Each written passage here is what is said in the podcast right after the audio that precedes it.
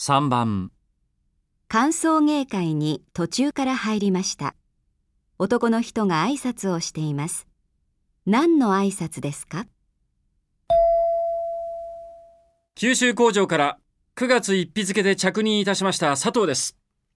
東京の本社に10年ぶりで戻ってきて、今まさに浦島太郎になったような気がしています。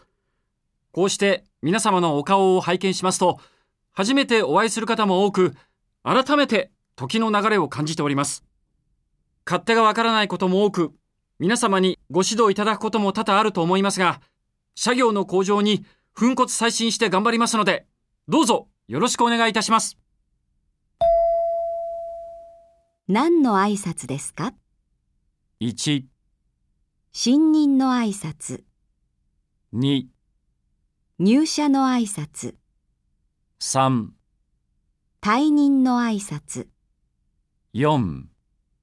歓迎の挨拶。